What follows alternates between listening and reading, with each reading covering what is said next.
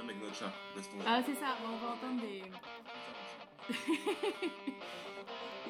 Il y a le chat et il y a le chien de Zoé. Si, si vous voulez, on fait un, un épisode euh, animalier en même temps. avec Elle est en train de te lécher. que- On est parti C'est parti. Allez, go Bonjour et bienvenue dans le nouveau numéro du podcast moto Au coin du pneu. Au coin du pneu, c'est Alice et des invités qui parlent de tout, de rien et surtout de moto.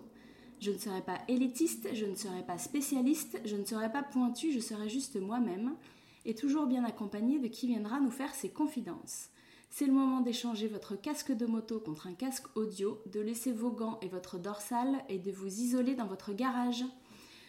Pour cette 21e émission, je discute avec deux représentants de garage bien connus des passionnés moto, Zoé de chez Atelier Châteauquine et Maurice de chez Maurice Garage. Comment on devient un mécano? Comment on lie la passion moto à la réalité de l'entreprise? Est-ce qu'on a encore le temps de rouler quand on bricole les bécanes? Bref, euh, moi je veux connaître un petit peu de votre quotidien. On démarre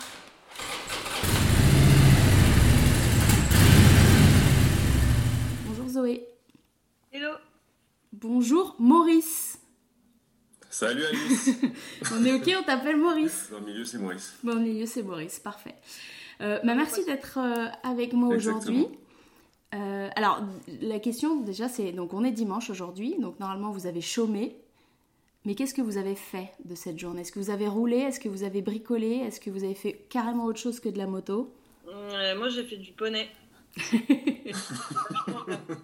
Pour une fois, ouais, d'habitude on bricole ou on win des trucs sur nos motos perso, mais là aujourd'hui on avait juste envie de. Moi je faisais de la moto hier, donc euh, du coup aujourd'hui j'ai fait euh, stop Et toi, Maurice, du coup? Moi, j'ai bossé, j'ai bossé comme un ouf. Hier, je suis allé chercher une moto au Mans, j'ai visité deux ateliers. Euh, j'ai bu pas mal de bière hier soir, donc aujourd'hui, j'ai rien fait. C'était gueule de bois.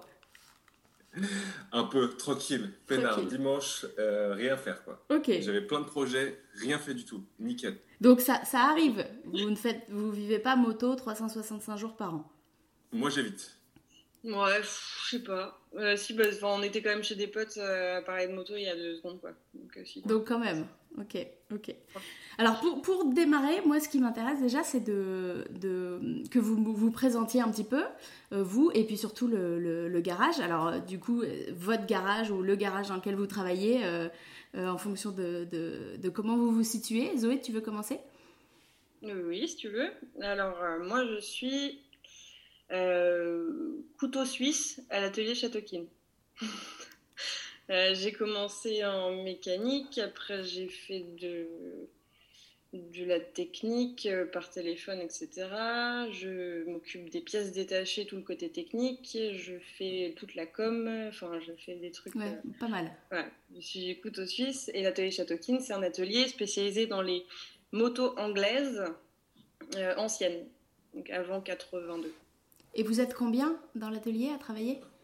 Et ben on était quatre, maintenant on est trois et on va bientôt être deux. Ça réduit, réduit, réduit. Bon, normalement il en reste deux, hein, toujours. c'est ça. ok. Et, et donc ça veut dire que vous recrutez ou que vous allez continuer juste à deux? Et ben pour l'instant on sait pas trop parce que c'est tellement spécifique, euh, c'est tellement compliqué, puis c'est tellement long de former quelqu'un à, à apprendre tout ça qu'on ne sait pas trop encore. Et puis on avait pour idée peut-être de bouger, donc euh, voilà, on sait pas. Ok, donc c'est ouvert. On se laisse, euh, on se laisse aller. Exactement. S'il y a des gens, aller, euh, on se laisse vivre là-dessus et puis on verra plus tard. s'il y a des gens qui ont envie de venir bosser avec vous, ils peuvent, ils peuvent vous contacter quoi. Non, Non. qu'on les contactera sur notre En fait, on a déjà tellement de demandes, il y a tellement de gens qui nous envoient des mails en disant euh, Vous prenez pas des stagiaires, vous avez pas envie de. Mais en fait, non, on, on bosse vraiment en famille. Et c'est ça qui fait, le, qui fait un peu le charme et puis la cohésion de l'atelier. Et, euh, je crois qu'on pourrait pas bosser avec n'importe qui non plus. Donc euh, je crois qu'il faut vraiment qu'il y ait quelque chose qui se passe. Et pour l'instant, euh, on est bien comme ça, on verra plus tard. Ouais, et c'est là l'occasion des rencontres. D'accord, très bien. Donc arrêtez de leur écrire, laissez-les tranquilles. ils viendront vous chercher s'ils ont besoin. et Maurice alors, de ton côté? Mais moi, c'est Maurice de chez Maurice Garage. Euh, c'est un atelier. euh, J'ai créé mon atelier il y a de ça euh, 3-4 ans. Et, et aujourd'hui, on est deux avec Nathan qui est en apprentissage à l'atelier. Et ça se passe très bien, c'est trop cool, je suis ravi, c'est le bonheur. Et, et, du coup, toi, as, tu n'as pas besoin d'autre monde, de, de en plus. À deux, vous êtes bien Comment ça se passe? Non, pour l'instant, à deux, c'est pas mal. Euh, déjà, on, carbone, on carbure euh, pas mal, on taffe comme des oufs. Et, euh, et, au niveau financier, avoir un employé, c'est pour moi, c'est trop compliqué pour l'instant. on est dans les premières années d'exploitation, donc c'est compliqué. Quoi. Comme tu dis dans ton message, ce, ce, dont on avait parlé aujourd'hui, c'est la passion vs la réalité du business. Je kifferais avoir une équipe de 10 gars où on, tabasse des motos anciennes et on se fait kiffer, mais on peut pas, quoi, clairement. Pas, pas maintenant. Pas maintenant, et en plus, deux, c'est très bien. Je trouve ça trop cool. Euh, tu es très prolixe sur les réseaux sociaux. Euh, moi, je n'y connais rien en bricolage de moto, mais j'adore suivre tes stories parce qu'en fait, c'est hyper didactique. On est dans le feu de l'action. Euh, ok, les boys, on est parti, on démonte, on remonte, on graisse, on décape. donc, je, je, pense que pour tous ceux qui ont envie de s'y mettre, je trouve que c'est c'est une super, une super étincelle qui s'allume. Donc je recommande à tout le monde de suivre euh, les stories euh, de Maurice au fur, au fur et à mesure de la journée. Euh, ce qui me fait dire des fois, je me demande combien de temps tu passes sur tes réseaux sociaux. Parce qu'en fait, on dirait que tu es en live et que tu as une main sur la bécane, une main sur le téléphone. Est-ce que tu arrives à équilibrer ça dans la journée ou des fois tu te laisses complètement happer par Instagram? C'est hyper difficile parce que euh, Instagram, c'est euh, un, vecteur de, beaucoup de choses euh, qui rapportent du business déjà d'une. De deux, je fais ça pour me marrer, mais je me suis rendu compte qu'au final, plus que de me marrer, bah, c'était assez important de, comment dire, de parler de ce qu'on fait à l'atelier. Et c'est vrai que j'ai mon téléphone qui est greffé à ma main. Donc, donc parfois, c'est compliqué dans le sens où quand je rentre le soir, il faut vraiment arrêter. J'ai désactivé toutes mes notifications sur Instagram pour pas être dérangé le soir. Euh, je reçois entre 30 et 50 messages par jour. Quoi. Donc, ah ouais. Euh, donc il faut que je traite, euh, faut que je traite, et je traite tout, je réponds tout, je réponds à tout le monde. Donc donc c'est vrai que en prendre des vidéos, faire sur le ton de la marade un peu, faire suivre un peu l'histoire, parce que le but c'est de raconter une histoire et de répondre à tout le monde, de faire des devis, de faire plein de choses sur Instagram, ça prend énormément de temps. C'est vrai que je suis un peu, un peu cannibalisé par, mon téléphone. Ok, en effet. Bon, c'est bien que tu le coupes le, le week-end, ça te fait des, des vrais breaks. On y reviendra euh, dans, la, dans la gestion du shop. Je voulais commencer par le, le début. Qu'est-ce qui vous a amené à être, euh, alors je vais dire mécanicien, mécanicienne, ça vous va comme terme à la base? Ouais, c'est bon. Donc qu'est-ce qui vous a amené à être mécano? Euh, Est-ce que vous êtes autodidacte? Est-ce que vous avez suivi des études? Est-ce que c'est une passion? Vous avez toujours voulu faire ça? Est-ce que ça a croisé votre route à un moment donné dans votre vie? Moi, j'ai pas fait d'études du tout dans la moto. J'ai fait, j'ai fait un master en architecture, donc rien à voir. Euh, euh, j'aimais bien les motos, je n'ai jamais su pourquoi. Mais personne fait de la moto dans ma famille, euh, mes parents, personne. Par contre, je sais pas pourquoi, ça m'a toujours attiré. Et puis, suite à une rupture, j'ai voulu vraiment m'y intéresser plus, parce que c'était une façon de m'immerger dans, dans, quelque chose d'autre. Et j'ai commencé à bricoler une terreau qui marchait pas. Mmh, je me souviens parce que j'avais pas de, j'avais pas les moyens de, de demander à quelqu'un de le faire à ma place. Donc je me suis démerdée toute seule. Et puis euh, j'ai bien très vite vu que je n'étais capable de rien. Donc euh, il y a un de mes meilleurs amis de l'époque qui m'a aidé énormément sur cette moto, et qui, avec qui on a démarré la moto. Et, euh, et en fait j'ai accroché direct à, la mécanique. Et puis en fait je voulais surtout savoir comment, pourquoi et, euh, et euh, j'avais une soif de ça, mais euh, immense quoi. Et puis après, je suis partie au Vietnam. j'ai vécu huit mois et j'ai bricolé à mort là-bas, mais des trucs nazes. Vraiment, j'ai fait des trucs nazes, mais qui marchaient pas en plus. Vraiment, je kiffais faire ça. Et tu le faisais toute seule ou, ou tu allais apprendre avec les mecs dans leur, dans leur garage? Au Vietnam, j'ai fait un peu des deux. Euh, j'ai fait toute seule sur tout ce qui est partie cycle et euh, moteur, j'ai fait avec euh, mon pote Logan que j'ai rencontré là-bas qui était vietnamien et avec qui on a on a passé vachement de temps sur les motos et tout ça. Et puis après quand je suis rentrée, c'est devenu mais bouffant. Enfin, genre je pouvais plus penser à autre chose. C'était j'étais complètement lavage de cerveau total. Ok. et si bien que bah, du coup j'étais dans ma dernière année d'architecture, il me restait trois mois avant le diplôme, donc j'avais fait quand même six ans d'études. Et euh, j'ai fait un burn-out total, mais euh, complet. Et j'ai rencontré Franck Châteaukin au Vietnam. et ah, il m'a dit écoute, si tu as besoin de prendre l'air, viens à l'atelier, tu fais un stage, euh, tu fais, euh, je sais pas, un mois, et, tu vois si ça te plaît vraiment et si tu as besoin vraiment de changer de, de voie. Et je suis jamais repartie de ce stage. C'était il y a combien de temps? Eh ben, C'était il y a 4 ans. Euh, ouais, presque pas plus, 4 ans et demi. Ouais. J'ai commencé en fait sur le projet Trackmaster BSA, donc la première. où ils m'ont fait fabriquer des pièces en alu, où j'ai fait de l'usinage, où j'ai fait de la mécanique pure. J'ai fait beaucoup, beaucoup de nettoyage de carter. Ça, euh, raté des joints, j'en ai gratté des joints. Mais, euh, ouais, mais c'est comme ça qu'on apprend en fait. Et c'est comme ça qu'on doit commencer. Et, euh, et j'ai eu de la chance que j'ai eu le meilleur prof du monde. quoi. J'ai été à la meilleure école euh, possible. Et, et voilà. Et maintenant, bah, je suis toujours là. Et, c'est trop bien. je suis moins, beaucoup moins à l'atelier qu'avant. Mais je suis toujours là. voilà. Et, du coup, est-ce que tu considères que tu as reçu une... Alors, tu n'as pas de diplôme officiel, mais euh, que la formation que tu as, que as échangée avec Franck, est-ce que tu penses que c'est quelque chose qui pourrait te permettre de bosser dans un autre atelier ou de, de te remettre dessus Ou il te manque des, des, des, des éléments, des savoirs? Techniquement, euh, ce que j'apprends à l'atelier Châteaukin, tu l'apprends nulle part ailleurs. Tu vas faire un CAP de mécanique, ils t'apprennent pas tout ça. Euh, je pense que j'ai plus de chances que ceux qui font de la mécanique euh, en école ou autre, parce que en fait j'apprends la mécanique ancienne. Donc en fait le, enfin, la base de tout quoi. Euh, maintenant tout fonctionne plus avec de l'électronique. Tu branches une valise, tu sais ce qui se passe. C'est un peu différent. Tu vois, tu montes une pièce, la pièce elle se monte toute seule. Nous il faut toujours qu'on adapte et qu'on s'adapte et qu'on réfléchisse. Et, et je pense que techniquement, je suis pas euh, sûre de pouvoir euh, bosser sur euh, autre chose que des anglaises. Mais je suis même pas sûre que ça m'attire trop. C'est ce que j'allais dire. Peut-être que de toute façon, tu, tu n'y vois pas d'intérêt pour l'instant. Non, j'aime en fait, j'aime, je pense, ce microcosme de la moto ancienne. Tu vois. Même des anglaises, tu vois, de ce que je connais. Et c'est un petit confort que j'ai, mais, mais j'aime bien. Enfin, c'est ça qui m'intéresse. Le reste, je suis pas sûre que ça m'intéresse trop. Et est-ce que rétrospectivement, quand tu as commencé à bricoler, tu te voyais euh, avec un type de moto et, cette mécanique ancienne ou est-ce que tu, tu, disais on verra bien euh, là où ça va me, ça va me mener? J'ai jamais été attirée par les motos récentes. Ça m'a toujours saoulée. C'est vraiment, euh, j'ai toujours été attirée par des, des, vieilleries. Je sais pas pourquoi. Mais encore une fois, c'est un truc, tu, tu, ça t'arrive dessus puis tu oui, c'est ça. rien. Mais j'ai jamais, même là, euh, actuellement, je me retrouve pas trop dans les motos récentes, quoi. Euh, j'ai du mal à me dire, euh, quand je vois une pub d'une moto, me dire, ouais, celle-là, celle qui va sortir, elle est top et tout. Même quand je roule, hein, je préfère largement rouler avec ma BSA que de rouler avec n'importe quoi d'autre. Maurice, comment tu t'es retrouvé Comment tu es devenu Maurice?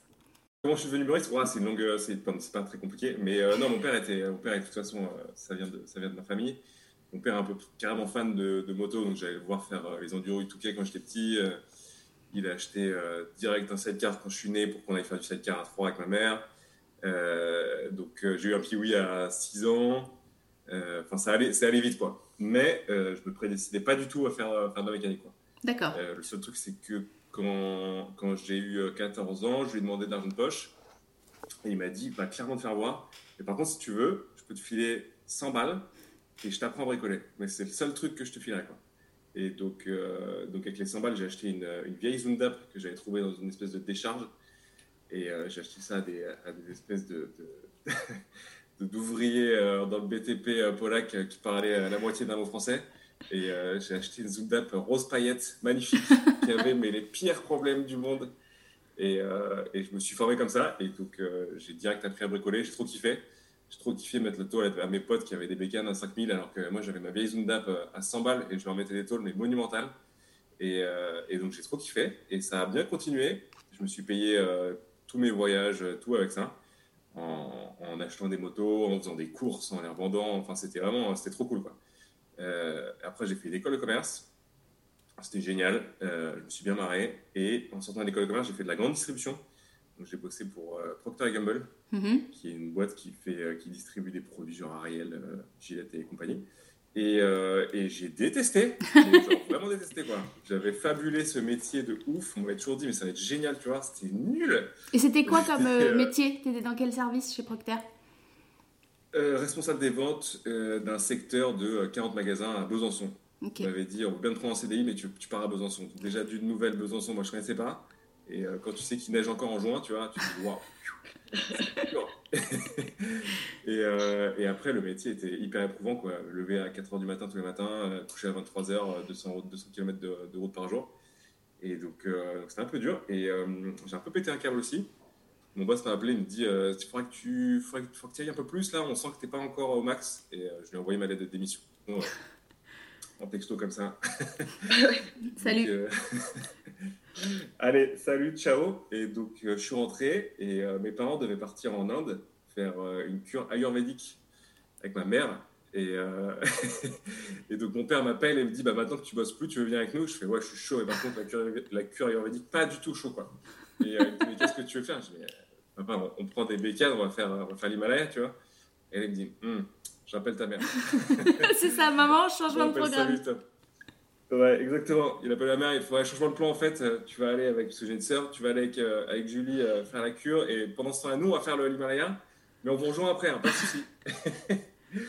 et donc, on est parti faire 4-15 jours, 15 jours en Royal, faire l'Himalaya à deux, donc c'est trop cool.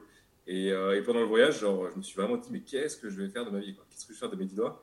Et mon père m'a dit, bah, vas-y, tu sais quoi, ouvre ton garage, marre-toi au pire, euh, tu prends le pognon que tu as amassé euh, chez Procter, entre guillemets, et euh, ça marche, ça marche, ça marche pas, ça marche pas. Puis voilà, tu sais, tu, tu verras. Et, et j'en suis là. Et quand tu as ouvert ton, ton garage, avais, tu voulais avoir une spécialité Tu voulais tu, tu, prends tout Tu étais déjà à fond sur les ténérés Comment, Dans quel état d'esprit tu étais Moi, je suis un peu. je suis un peu. y a, je bosse que sur les trucs qui me font marrer, qui me font kiffer. Donc, euh, donc j'aime pas avoir une spécialité parce que je sais que je vais pas euh, perdurer dans le temps avec euh, à traiter toujours les mêmes problèmes ou les mêmes motos. Donc, je suis un peu toutes les motos qui sont pas, qui sont juste où on n'a pas besoin d'ordinateur pour régler un truc avec quoi. Ok. Donc, c'est un peu compliqué parce que parce que t'as des problèmes. comment T'as as la réalité du business qui revient derrière. Ça veut dire que t'as des problèmes de, de pièces, de stock, de machin, de trucs dans tous les sens. Tu peux pas stocker toutes les pièces du monde pour toutes les motos du monde. Et donc, euh, donc, euh, donc voilà, mais euh, non, non, je bosse, je bosse sur beaucoup de motos anciennes de tous âges, que ce soit là, on a une BM série 2 ou des Ténéré ou des Pultaco. Ou, j'ai, pas, très rarement eu d'anglaise. Je pense que... parce qu'elles viennent chez nous. Ouais, exactement, c'est ce que j'allais dire. Je pense que surtout a le monopole de l'anglaise. Et nous, on n'a pas de Ténéré, donc comme ça, moi. Eh ben voilà, parce qu'elles sont chez moi. Chacun son marché, personne se marche dessus, c'est parfait. Il y a des places pour tout le monde de toute façon. Donc, non, nous on n'a plus de place. Donc, ben voilà ça. C'est ça. J'allais vous demander, ça vous arrive de, de, refuser, alors soit des projets, soit parce que vous êtes full, soit parce que ben, c'est des projets qui vous intéressent pas, ou vous savez que ça peut être cool, mais ça va être galère, comme tu dis, en termes de pièces, en termes de complications de la mécanique d'origine ou des choses comme ça, ou, de la réalité business fait que ben, en fait tu peux pas dire non. Alors moi je refuse. Là en ce moment en moyenne 4 motos par jour. Ok. Donc euh, on a le luxe de pouvoir se permettre ça. Euh, parce que pas parce que ça nous intéresse pas ou parce que euh, on, snob euh, des, des, motos qui sont pas mais c'est juste qu'on n'a plus de place du tout et, et le problème c'est que le seul problème auquel on est confronté maintenant c'est que il y a une époque où les gens venaient pour changer des pneus faire une petite révision faire une vidange maintenant le problème c'est quand ils arrivent à avoir une place ici c'est gros job et les gros jobs on le sait ça fait pas vivre ah, d'accord. Ce qui fait vivre, c'est les, les, petits jobs. Donc euh, voilà. Scooter, plaquette, disque, vidange. Ouais, non, mais c'est con, mais même, même sur les anglaises, hein, tu vois, les, les petits jobs, euh, voilà, c'est quand même euh, plus pratique parce que tu sais où tu vas. Mm. les pièces sont les en stock. et puis, mais alors, sur le papier, parce qu'en vrai, nous, les petits jobs, on se rend vite compte que derrière, la moto, elle marchait pas depuis deux ans, qu'il y a un millier de trucs à faire autour et que le mec l'avait pas vu qu'elle est dangereuse et que du coup on peut pas laisser partir comme ça, etc. Mais euh, non, nous, euh, voilà, on, on, désemplit pas. On a vraiment de la chance qu'on a cette réputation qui est, qui est quand même ancrée là depuis des années. Et, euh, et, on peut se permettre un peu tout. Après, nous, on se permet de refuser certains jobs quand on sent pas le mec. Et ça, ça arrive. tout simplement parce que nous, on a vraiment besoin d'une chose à l'atelier, c'est une confiance mutuelle. C'est-à-dire que quelqu'un qui vient ici ne viendra pas voir ce qu'on est en train de faire, ne nous appellera pas tous les jours pour savoir si on est en train de bosser sur sa moto. C'est vraiment, nous, on peut pas travailler comme ça, quoi. Donc c'est vrai qu'il y a des mecs qu'on sent pas trop et qu'on dit, bah, on, leur, on leur dit d'aller ailleurs et que ce sera mieux ailleurs pour eux.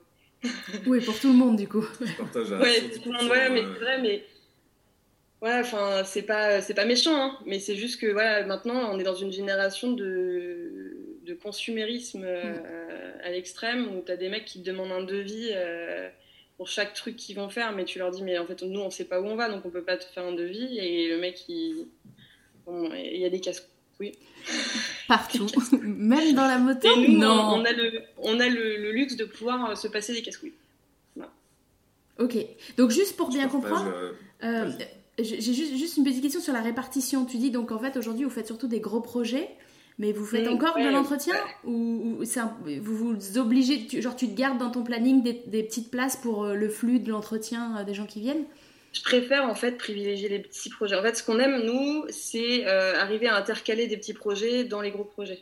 C'est-à-dire que quand tu as une moto qui est, euh, qui est, bloquée ici parce que tu attends une pièce de la rectification ou que, euh, ou que tu attends des pièces moteurs que, tu n'as pas forcément en stock, bah, c'est bien de pouvoir en bosser sur un petit truc à côté.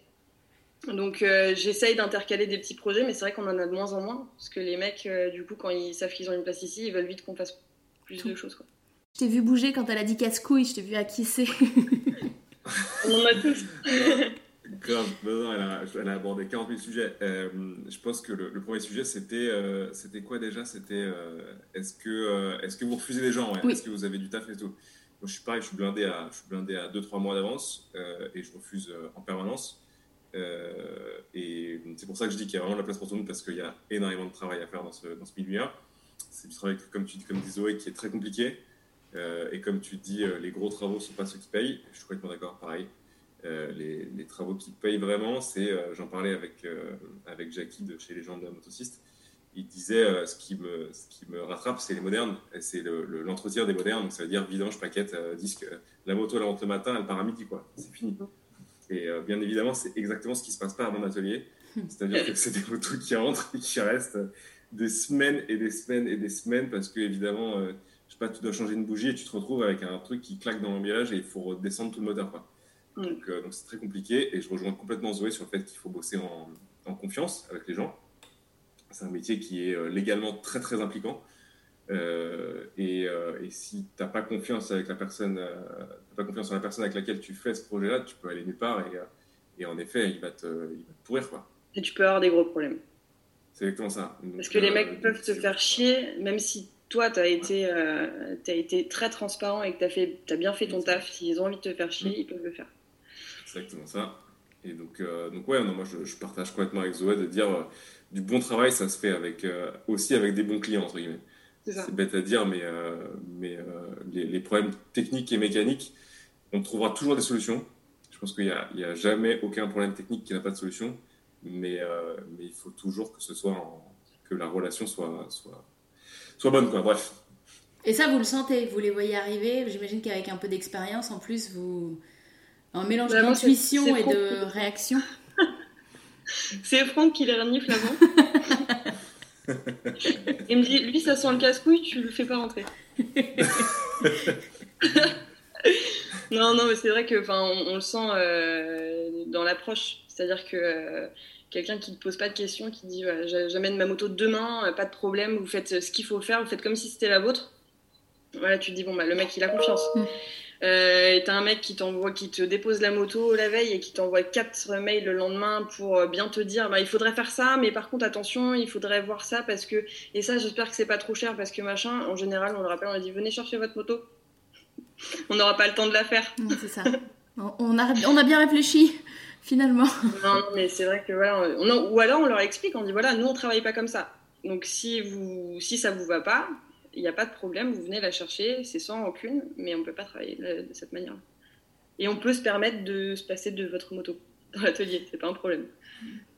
C'est ça, vous êtes en position. C'est pas très gentil ce que je dis, c'est horrible. Enfin, on passe pour des gros connards. Bah, mais en vrai, euh, non, non, mais en vrai, enfin, dans 95% du, des cas, ça se passe très très bien, les clients sont top. Euh, et puis surtout, on, a des clients qui, qui viennent depuis des années, des années. L'atelier, il existe depuis 1972 et on a des clients qui, qui viennent depuis le début. Quoi. Non, puis ça se passe bien parce que vous êtes en mesure de filtrer un peu euh, les, gens, euh, les gens à problème. Donc c'est aussi ce qui fait euh, que, vous, que, que, vous gardez un taux de, de satisfaction important. Et je, pense que c'est aussi... alors du coup, c'est là, vous allez me dire, mais je me dis c'est une façon pour vous aussi de garder la passion à peu près intacte, la passion de la mécanique, et puis d'être un garage simplement euh, où euh, ben, du coup euh, tu fais une prestation, tu la factures, tu prends le, fric et tu revois jamais la personne. Parce que c'est là où moi j'ai cette question-là, comment on vient par la passion et quand il y a un business à, gérer, il y a des loyers, il y a des salaires ou non, il y a de la trésor, il y a de la facturation. comment tu équilibres ça et comment tu te rappelles pourquoi tu es dans ce business au départ quoi? Je veux juste rebondir sur ce que Zoé disait tout à l'heure, parce qu'elle disait on arrive à les flairer, les, les clients casse-couilles. Euh, moi, ça fait 4 ans que, que j'ai ouvert l'atelier. Et, euh, et euh, je pense que j'ai pas eu la chance d'avoir la, la, chance que Zoé a là d'avoir Franck entre guillemets et le Château King qui a une vraie expérience, une vraie expertise dans, dans le reniflage de, de, clients. Donc moi je suis plus, je suis encore dans la phase professionnalisation empirique, c'est-à-dire j'apprends à, comment dire à fermer les yeux sur, sur toutes les couilles que j'ai vécues et j'en tire des, des conclusions quoi. Mais, euh, mais, euh, mais, je, me suis fait, euh, je me suis fait bien eu, pour employer des mots polis. et c'est comme ça qu'on apprend. Ce que dire. manière. T'as appris de la façon rude, quoi. Ouais, exactement, ouais. Comment vous gardez la, la, passion initiale qui vous a amené à ce métier-là par rapport aux réalités business? Donc, client, on l'a dit, vous avez un peu développé une capacité de, de filtre. Mais euh, ben voilà, il faut faire entrer de l'argent, il faut faire de la facturation, il faut euh, faire de la commande, il faut euh, avoir un certain sens commercial. Et comment on n'oublie pas la passion de la moto au milieu de tout ça? Maurice? C'est une bonne question, c'est une très très bonne question. Moi déjà, je me suis dit que je ne bossais pas le week-end. C'est-à-dire que je suis assez strict sur le fait que le samedi et le dimanche, je ne travaille jamais. et c'est bête, mais je fais moins de moto. J'aime bien en faire, mais tu sais, comme je roule, avec, je roule avec une vieille Java Hmm. des années 60. Et, euh, euh, elle, a un, don pour tomber en panne le week-end. Et donc, ça me, ça me arrache les cheveux parce que la, semaine, la semaine ne se termine jamais. Quoi.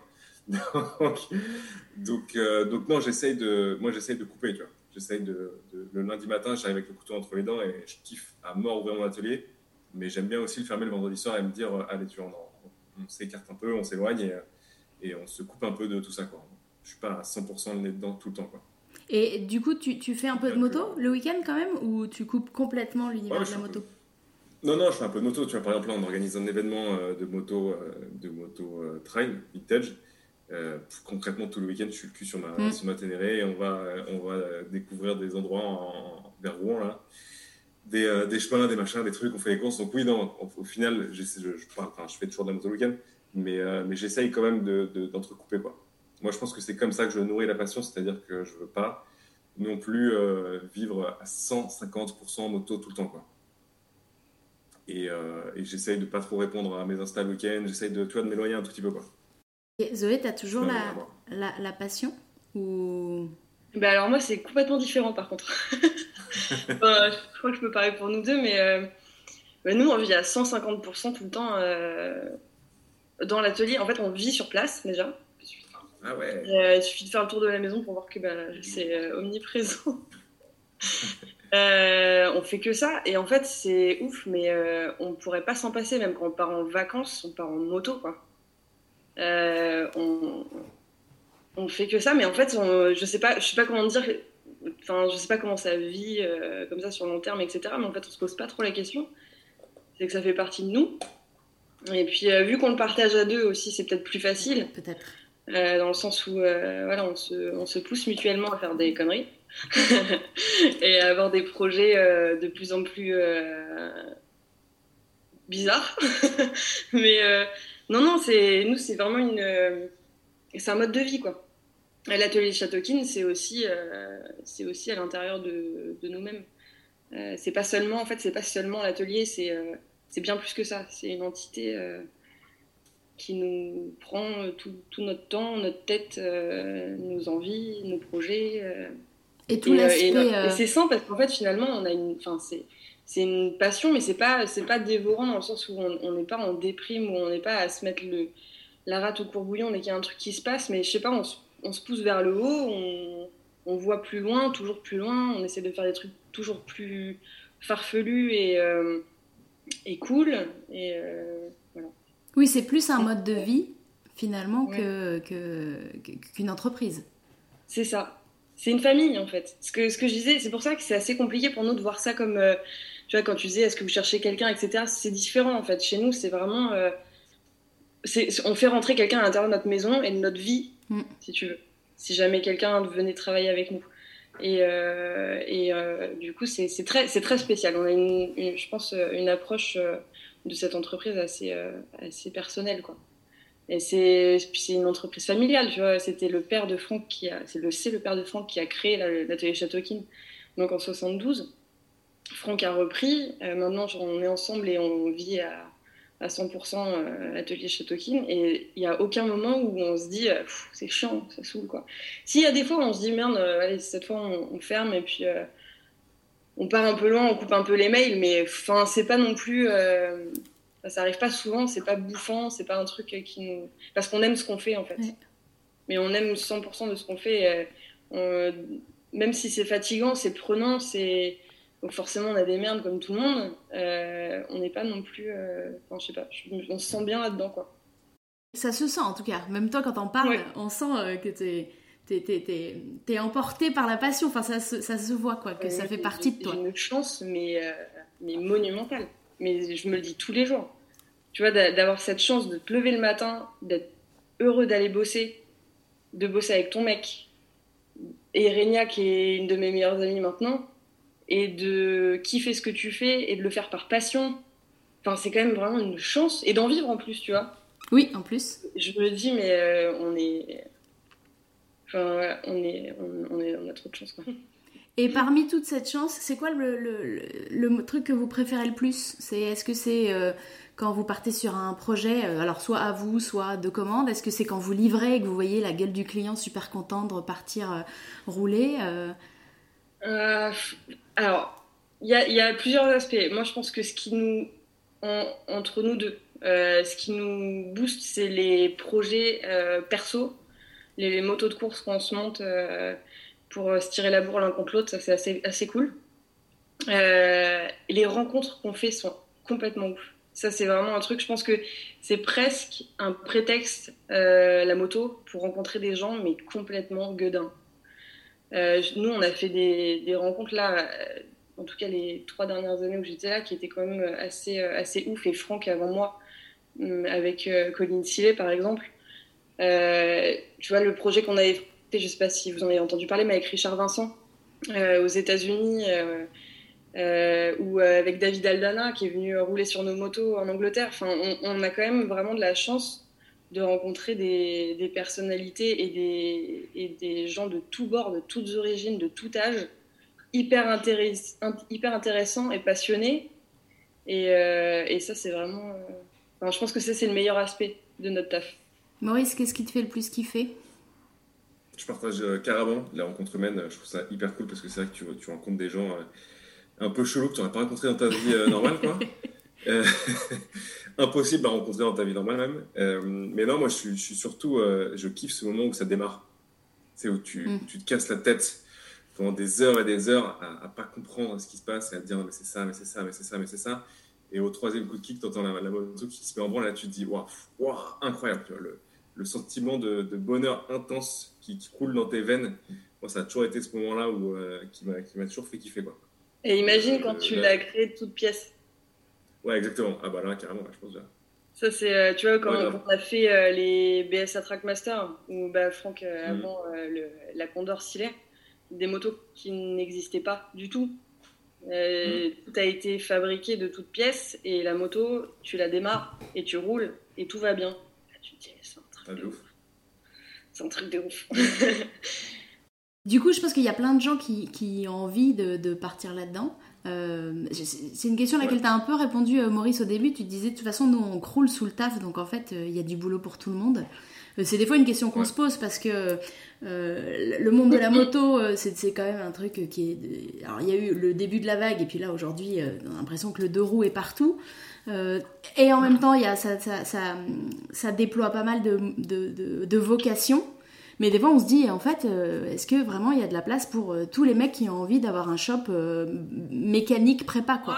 Pour moi, c'est pas à la portée de tout le monde d'avoir les épaules pour le faire. Ça, c'est sûr. Il y a beaucoup de mecs qui se prétendent préparateurs. qui, se qui, se prétendent mécaniciens et qui connaissent que dalle et qui, qui n'ont pas l'humilité de le dire ou de se ou de se laisser apprendre par d'autres personnes. Euh, et, je pense que c'est le problème maintenant, c'est que c'est il y a eu toute la vague de mode euh, de bah là c'est en train de redescendre un peu mm. mais euh, de motos anciennes de prépa de trucs machin et il y a un paquet de mecs qui ont surfé sur la vague et qui faisaient que de la merde et en fait ça va vite c'est simple les mecs ils ouvrent leur shop ils font de la merde les gens le savent très vite et ça se termine très vite. Ça se ferme. Je pense que c'est plus dur d'avoir un vrai savoir-faire, d'avoir une vraie expérience, d'avoir une vraie expertise et de savoir euh, gérer une entreprise comme ça, quoi. Euh, donc oui, techniquement, quelqu'un qui, qui, veut le faire peut le faire, mais attention, c'est pas si simple. C'est pas euh, c'est pas à la portée de n'importe qui non plus, tu vois. C'est il faut savoir le faire intelligemment, quoi il faut, il faut essayer, il faut essayer de pas, pas prendre les gens pour des cons parce que c'est ça aussi qui, qui, est un peu euh, compliqué là dans notre métier en ce moment, c'est que nous on, a un paquet de clients qui se font niquer, mais euh, monumentalement, qui achètent des motos qui, qui sont des tas de merde. Et désolé pour les, mots, les gros mots, c'est pas grave. Aucun problème. J'ai pas de sponsor et ma mère écoute, mais elle m'a jamais dit qu'il y avait trop de gros mots, donc on peut y aller. Non, mais. Et qui, et qui, euh, qui achètent des motos, mais genre à 30 000 euros, quoi. Et qui sont des tas de merde. Et les mecs sont dégoûtent, du coup, parce que, bah, en fait, j'aurais jamais dû, cette moto, je vais la revendre, euh, je suis dégoûtée, etc. Et tu te dis, putain, c'est des gens comme ça qui nous portent préjudice parce qu'ils se revendiquent experts, ils se revendiquent mécaniciens, ils se revendiquent tout ce que tu veux, mais en fait, finalement, ils font que dalle. Et, euh, et après, les, les gens font plus confiance. Oui, c'est pour ça qu'on a des casse-couilles. Et c'est pour ça qu'on a des casse-couilles. J'allais dire, en fait, visiblement, de ce que je comprends, ça se voit assez vite. Ces mecs durent pas parce que le bouche à oreille euh, fait qu'on dit qu'ils sont pas bons. Mais par contre, ça quand même. Des mecs qui sont très bons en com. Ah, je ah suis pas d'accord. Il y a des mecs qui sont tellement bons en com, qui sont capables de faire croire à n'importe qui que c'est les, dieux euh, de la mécanique ancienne, mais en fait, qui font que dalle. Et ils pourraient vendre des frigos, ce serait pareil. Mais, mais c'est ça le problème aussi des réseaux sociaux. C'est que euh, c'est très dur de faire la part des choses entre ce qui est vrai et ce qui est faux. Et les clients ont du mal à faire la différence. Ils font la différence quand ils récupèrent leur moto de l'atelier ou de, chez quelqu'un d'autre et que ça fonctionne ou ça fonctionne pas. Mais avant, euh, c'est compliqué quoi, de savoir. Parce que tu peux te créer demain une réputation sur Internet. Moi, demain, si je veux euh, faire croire à tout le monde que je suis championne de flat track, je peux très bien. Oui, bien sûr. Mais c'est pas vrai. Je pense qu'à la question, euh, est-ce qu'il y a de la place pour tout le monde pour faire ce métier Je pense que oui, il y a de la place pour tout le monde parce qu'il y a vraiment énormément de travail à faire. À la question, est-ce que c'est difficile d'ouvrir un atelier Je réponds oui, c'est extrêmement difficile. C'est vraiment c'est quelque chose qui n'est pas du tout facile. Et tout à l'heure, tu demandais est-ce que tu as fait des études de mécanique? Par exemple, moi, j'ai pas fait d'études de mécanique. J'ai quand même dû passer mon CAP mécanique moto pour. Pour avoir la légitimité d'ouvrir le. Ok. Obligatoire. Ouais, obligatoire, pour avoir la légitimité d'ouvrir l'atelier. Euh, et ce que j'ai passé comme épreuve euh, à ce CAP, c'est exactement ce que je fais jamais à l'atelier. donc, euh, donc je pense que ce métier-là, tu l'apprends vraiment à, mais genre c'est à la suite de, mille galères. Quoi. Moi, je dis toujours qu'un bon mécanicien, c'est un mécanicien qui a fait mais, mille bêtises. Quoi parce que euh, parce qu'au fur et à mesure, il, sait vraiment exactement ce qu'il fait. Euh, l'apprentissage, je trouve que c'est hyper empirique, mais en tous les cas, donc oui, ouvrir un atelier aujourd'hui, c'est super compliqué, c'est très difficile. Au niveau légal, c'est hyper compliqué. Les, prix du mètre carré en France est énorme. Ah, le prix du matériel est énorme. Les assurances, c'est hors de prix. c'est violent, quoi. Les charges, c'est violent. on se fait bouffer par les charges. On bosse pour l'État. on bosse pour l'État en permanence. Et ça, c'est dur aussi. Parce que euh, on se fait des charrettes pour payer les, les, les impôts, quoi. Et ça, c'est un problème en France. C'est l'URSSAF, la TVA, les impôts. euh, quand, tu fais le, quand tu fais le point à la fin du mois, tu te dis, waouh, j'ai bossé. Donc, cette moto, cette moto, cette moto, cette moto, je l'ai faite pour l'État. Et il t'en remercie. pas Il- dire, on va dire que c'est vrai que j'ai beaucoup de. Je trouve qu'il y, a il y a une vraie mode en ce moment. Il y a une vraie mode. Comme tu dis, il y a, une- il y a eu une vraie mode euh, Mm. des préparateurs qui se sont lancés, euh, qui ont fait des super beaux Instagram avec des très très beaux posts. Euh, C'était pas leur métier, je pense. Et c'était Ouais, marketeurs hein, pour les premiers. C'est des mecs qui, faisaient, Ouais, qui et sortaient du marketing. Je pense Quoi. qu'il y a des gens qui veulent vraiment faire des choses de leurs mains. Donc euh, après que ça vienne sur la mécanique, c'est une partie du- de la chose. Mais je pense qu'il y a beaucoup de gens qui veulent partir de leur, euh, de leur métier et faire quelque chose de leur dix doigts. C'est vrai. Moi, en Euh, archi, sur toute ma promo, euh, tu vois, il y a un agriculteur, euh, une, bah, en tout cas de, de mes potes proches, euh, un agriculteur, une euh, qui a ouvert un, un atelier de menuiserie, une qui fait de, dans l'immobilier. Enfin, ils ont tous envie de sortir d'un bureau, quoi.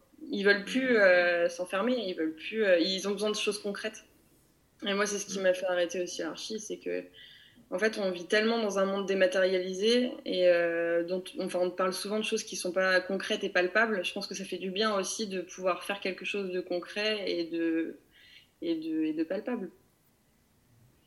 Donc, si on devait donner un conseil euh, aux, aux gens qui cherchent un, un bon mécano, bah, c'est pas de se fier euh, sur Insta, sauf euh, comme Maurice, ceux qui montrent vraiment qu'ils sont en train de faire quelque chose. Parce que là, Maurice peut pas mentir. hein. Pas, On le Instagram. voit avec les mains, les- Merci, les- clés. Allez, bonsoir. Là, nous, on est trop nuls euh, pour les réseaux sociaux, donc ça va, c'est pas grave. Donc, c'est quoi C'est le bouche à oreille C'est euh, aller- aller à votre rencontre ou à la rencontre des autres pour discuter, avoir le feeling aussi? Parce que finalement, le feeling, il est dans les deux sens. Il n'est pas juste vous quand vous recevez un client, il est peut-être aussi quand le client vient voir un mécano et il sent qui il a en face de lui. Franchement, il y a, il y a pas mal d'acteurs. euh, Il y a quand même, on n'est pas énormément sur, le, sur la place de la mécanique moto. Euh, si euh, tu veux savoir si quelqu'un est bon, euh, t'appelles les autres et, euh, et tu vas le savoir en trois coups de bigot. Franck, Franck me dit dans l'oreillette. Franck me dit dans l'oreillette. En même temps, un client, quand il va voir un mécano, c'est qu'il n'a pas le choix. Euh, C'est vrai. C'est vrai. C'est vrai que c'est- c'est pas faux. Mais euh, c'est vrai que je pense que. Alors, moi, je sais pas, parce que j'ai pas eu l'occasion d'aller voir un mécanicien. Euh, mais euh, je pense que maintenant, si euh, demain je devais euh, faire réparer une moto, euh, je sais pas, euh, je me fierais à des avis euh, de gens proches. Franchement, tu vas sur Google, tu as les avis sur Google euh, avec des étoiles, c'est très bien Ouais, fait. faut se méfier de ça. Et-. Ouais, faut s'en méfier, mais ça te donne, ça te donne quand même un préavis, euh, Oui, c'est sûr. une petite odeur. Ouais. Une tendance. Parce que là, nous, on doit avoir 5 avis sur Google. Et parce qu'on a des. Enfin, nous, on a une clientèle assez âgée aussi. Ça, c'est, je l'ai appris en, je l'ai appris dans la grande consommation, c'est de, d'éduquer son client. C'est de, je pense que ça passe par euh, vraiment lui expliquer comment fonctionne une bécane, quoi, très concrètement. Ouais. Qu'il puisse comprendre euh, s'il y a un problème, euh, bah, qu'il, comprenne le public, quoi. Ouais. Mais nous, Moi, en fait, on, beaucoup de on temps met un d'honneur à faire ça. Tu sais, même sur les factures, je sais pas si tu fonctionnes comme ça aussi, mais sur les factures, lorsqu'on fait quelque chose à l'atelier, on met un point d'honneur à marquer tout ce qu'on a fait. C'est-à-dire Mm. que le client, quand il voit qu'il y a tant de main-d'œuvre, il voit qu'on a démonté le réservoir tant de fois, il voit qu'on a Mm. euh, fait Ah ouais. tant de thé, qu'on a changé son cap deux fois, que machin, que truc, qu'on a fait. euh, Et en fait, finalement, tout mis bout à bout, le client se rend compte du travail que ça représente. Et on fait aussi pas Mm. mal de photos maintenant, qu'on ne faisait pas avant, mais parce qu'on a des clients, comme je te dis, une nouvelle génération de clients qui ne qui se rend pas bien compte en fait du, du travail que ça implique, tout ce qu'on fait. Et, euh, et du coup, c'est intéressant de leur montrer quand même comment ça se passe. C'est pour ça que j'ai pris euh, Instagram. Enfin, c'est, c'est aussi pour ça que j'ai commencé sur Instagram à, à filmer tout ce que je faisais.